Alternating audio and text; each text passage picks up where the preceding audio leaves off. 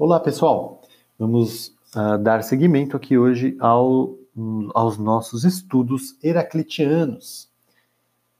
Uh, vamos falar, vamos retomar um pouquinho aquilo que nós tratamos no último episódio sobre Heráclito o Obscuro, chamado de obscuro porque, bem, ele se contradizia, né? É, como é que você vai entender alguém que fica se contradizendo, né? Acontece que para o Heráclito, isso, essa contradição, ela acaba sendo coerente. Uh, o que significa que, em última medida, ao se contradizer, ele não se contradiz. Confuso isso? Vamos aos pouquinhos chegar até lá. A arqué do Heráclito é o fogo. O fogo aí entendido como uma metáfora para a transformação constante das coisas. Vimos, ao longo dos últimos episódios de podcast, que os filósofos pré-socráticos, os primeiros filósofos da história da humanidade, eles buscavam essa arqué, o elemento comum, constitutivo e originário de todas as coisas do universo. Então, todos os pré-socráticos vão buscar identificar o que seria essa arqué. E qual seria a kínesis, ou a transformação, que permite com que essa arqué se transforme em coisas que não são essa arqué. Uh, o exemplo do Tales acho que é o mais simples e o mais fácil de ser compreendido. A arqué do Tales é o úmido, que acaba sendo trazido por água às vezes, mas uh, rigorosamente é a qualidade úmida das coisas. A água, ou o úmido, é algo líquido, certo? Uh, acontece que o úmido, ou a água, pode se solidificar por meio da condensação aquilo que é líquido se transforma em sólido. Também pode se transformar em ar por meio da evaporação. Então o Thales olhou para a água e falou assim: ó, então a água tem essa capacidade de se transformar, ou melhor, o úmido tem essa capacidade de se transformar em líquido, sólido e gasoso. Logo, pensou Thales, o úmido é o princípio do universo como um todo. No princípio havia o úmido. E o úmido, por meio de uma lei interna a si próprio, uma lei de transformação e mudança, uh, o úmido pode se transformar em coisas que não são úmidas. Bem, e também falamos sobre como todos os pré-socráticos vão buscar identificar o marqué diferente. Há um pré-socrático que vai dizer que é o ar, há outro que vai dizer que são os números, o Pitágoras, que vocês conhecem da matemática, né? Um, o Heráclito vai nos dizer que a arqué é o fogo. O fogo aí como uma metáfora para a transformação de tudo em tudo. O Heráclito ficou muito famoso por dizer entramos e não entramos nos mesmos rios, somos e não somos. Essa, esse fragmento, essa ideia acaba sendo traduzida por não podemos entrar duas vezes nos mesmos rios. Nós somos diferentes e os rios também são diferentes. Isso quer dizer que uh, o rio se transforma, porque as águas estão correndo, passando. A água que está passando neste segundo no rio não é nesse lugar X, por exemplo, não é a mesma água que vai passar nesse mesmo lugar X dali a dois segundos, dali a um dia, dali a duas semanas. Nesse sentido, o rio é algo que está em constante transformação. Também nós, seres humanos, estamos todo segundo mudando. E segundo Heráclito, é essa transformação que seria a arqué e a lei universal do cosmos. Mas essa transformação não se dá ao acaso. Pelo contrário, essa transformação ela segue uma lei necessária. Que lei é essa? É a transformação no seu contrário. O dia vira noite, a criança vira velho, o velho vira criança, a noite vira dia. O seco vira úmido, o úmido vira seco, o quente vira frio, o frio vira quente. E assim por diante. Dessa forma, tudo aquilo que existe estaria submetido a essa lei de transformar-se no seu oposto. Essa seria a lei fundamental para o Heráclito.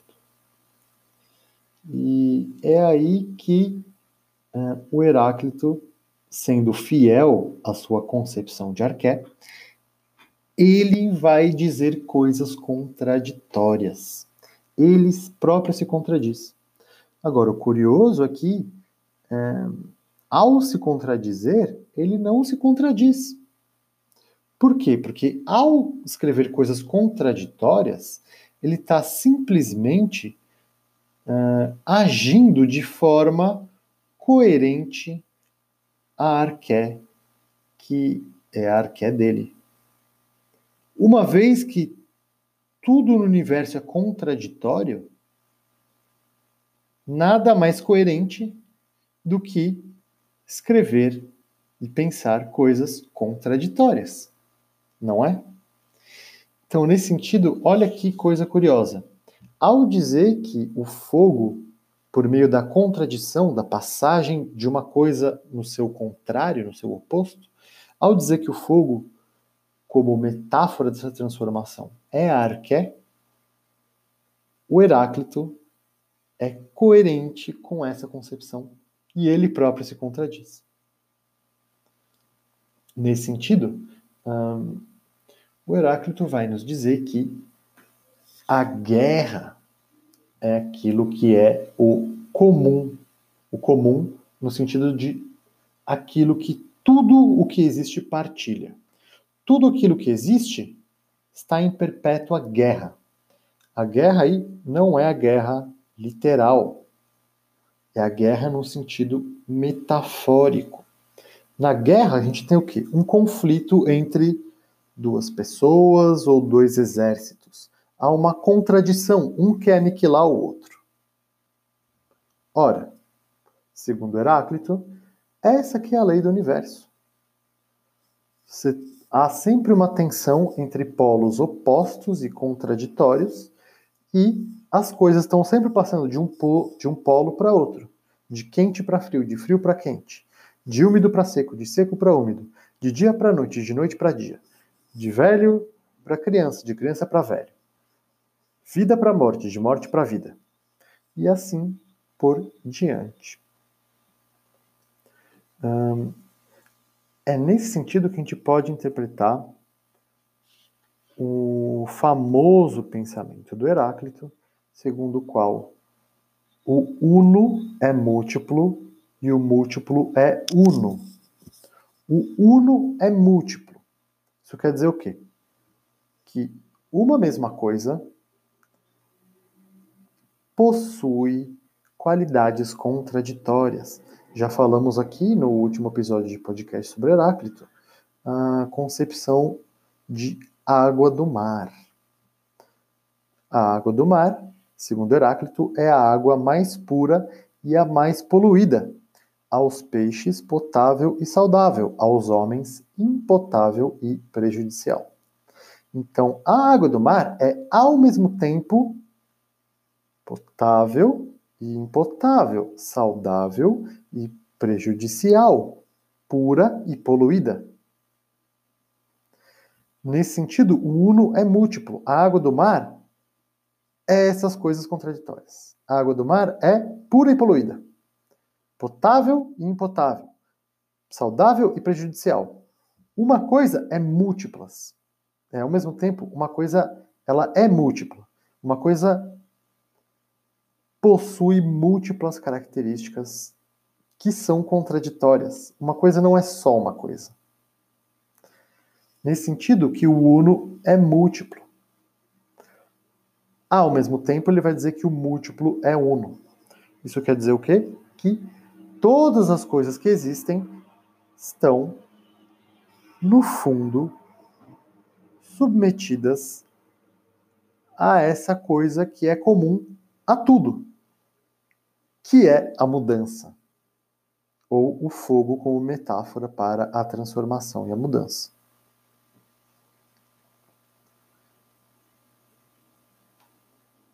Nesse sentido, o... há aí um certo relativismo da parte do Heráclito. Uma coisa nunca é só ela. Ela é muito mais daquilo que ela pode parecer.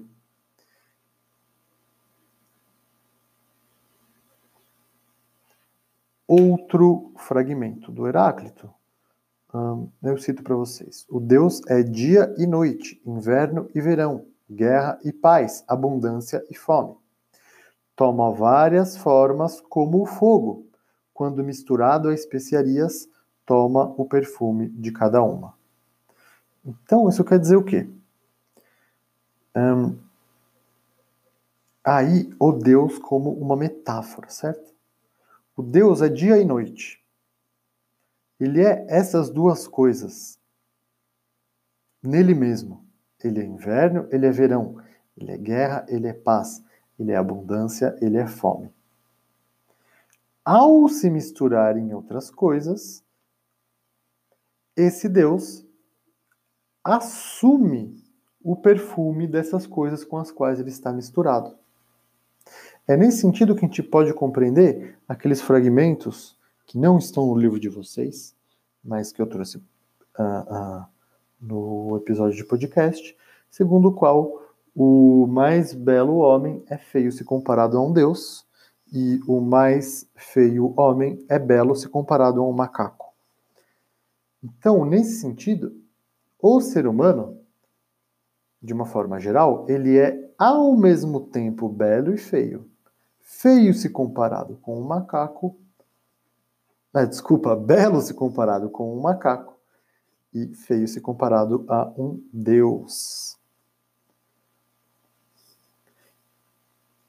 Se estamos comparando homem e macaco, o homem vai assumir uma feição de acordo com o contexto que o situa. O homem se transforma em belo. Por outro lado, um belo homem, comparado a um deus, vai assumir uma feição de acordo com esse contexto e vai deixar de ser belo, vai passar a ser feio. É nesse sentido que as coisas são múltiplas. Quer dizer, cada coisa que existe, ela é múltipla.